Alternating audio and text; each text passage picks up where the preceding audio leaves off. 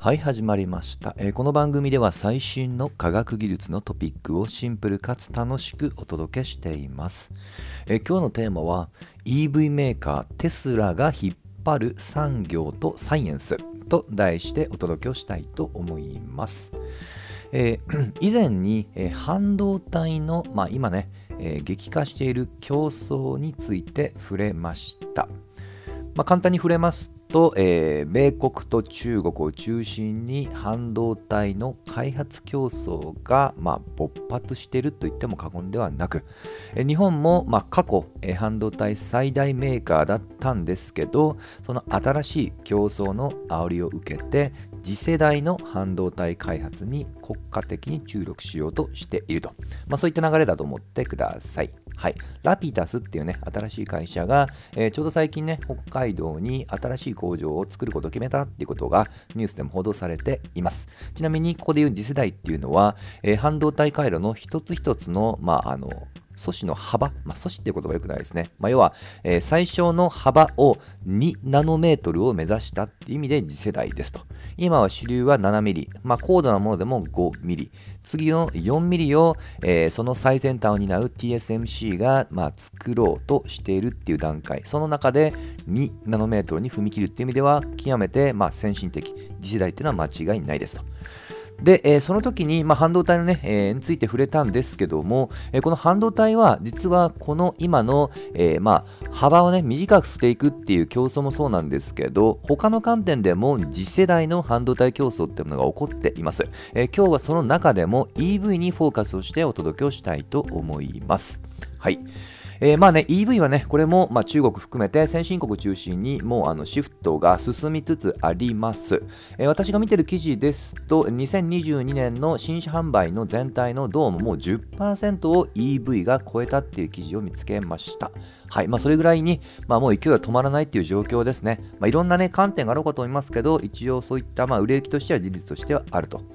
でまず EV、つまり電気自動車なんですけど、ある意味動作原理はシンプルで、まあ、最低限抑えるべきなのは3つの要素です。えまずはバッテリー、つまり動力源の源である電気を蓄える装置ですね。まあ、これはまスマホと同じくおなじみです。はい。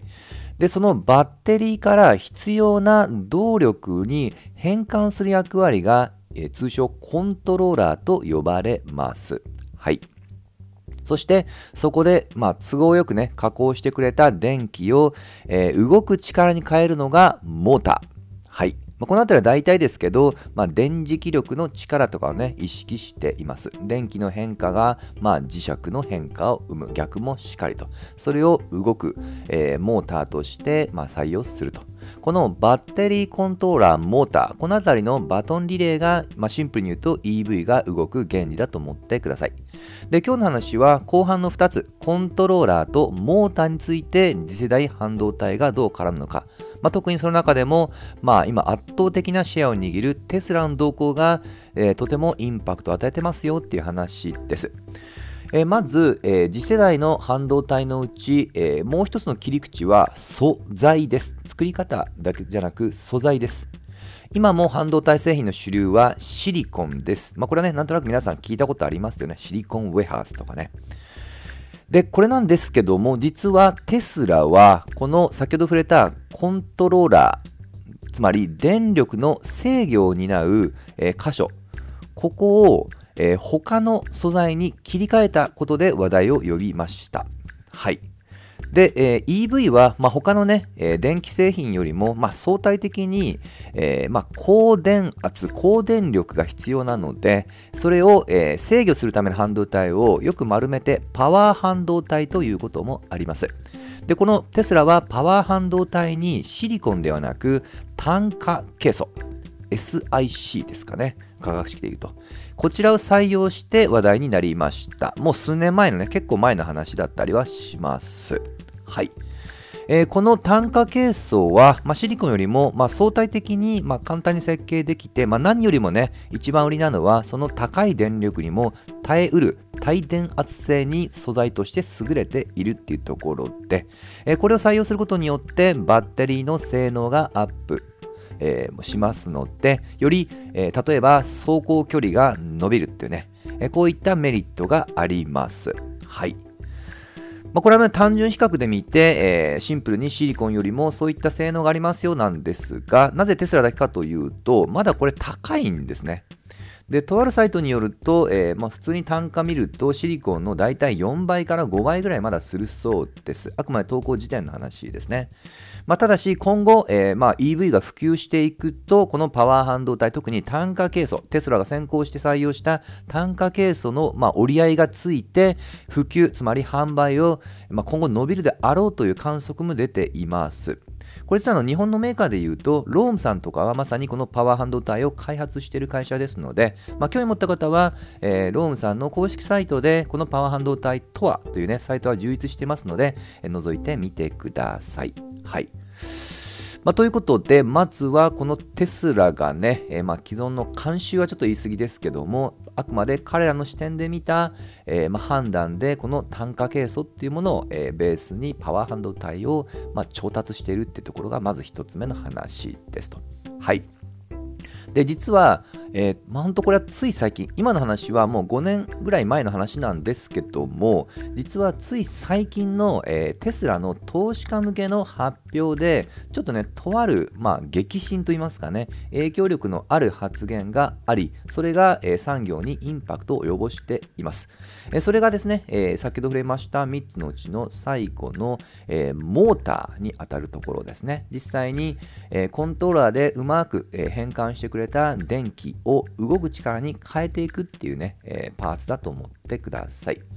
えー、これはちょっとまだ日本語記事では見つけてませんが、クォーツというね、テクノロジー系に明るいね、記事サイトで、えー、まあ、報道されていました。まあ、何かっていうと、えー、このテスラは次世代の永久磁石モーターで、えもう気土類を使用しませんっていうことを発表したようです。はい。ちょっとね、私自身も一時情報見てないので、あくまでその記事をそのままコッペして読んでいます。はい。えー、まあ、要はこの永久磁石、まあ、永久はちょっと置いといても、まあ、磁石、つまり電気の力を磁石に変えることによって駆動させるっていうのが、ま、シンプルな動きなんですね。ですので磁石のやはり素材もめちゃくちゃ重要です。はい。で、その磁石にもいろんなタイプっていうのがありまして、そのうち比較的よく知られているのが、軌土類というね、まあ、水平リーベ僕の船のところの一番右の縦列に相当する列だと思ってください。まあ、要はコスパがね、比較的見合うっていうことで、軌土類に属する、えー、まあ元素っていうものをね、えー、よく使われていました。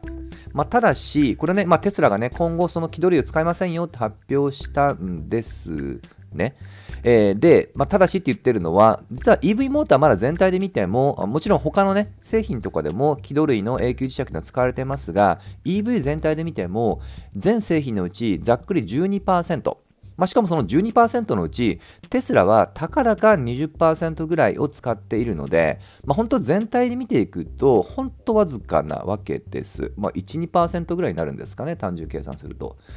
なんですけど、テスラがそれを使いませんよって言ったら、なんとこの、まあ、いわゆるレアアースとも言われる軌道類のこの元素を発掘する、えー、とある企業の株価が一気に10%下がってしまったっていうところが、まあ、記事の主眼ですと。はい。まあ、ですので、まあ、いかに今のね、えー、テスラが今、スナップショットで見ていると、そこまで本当はインパクトないはずなのに、このテスラの挙動がいかに既存の産業、えー、に影響を与えるのかってことね、わかる非常に分かりやすい記事かなと思います。はい。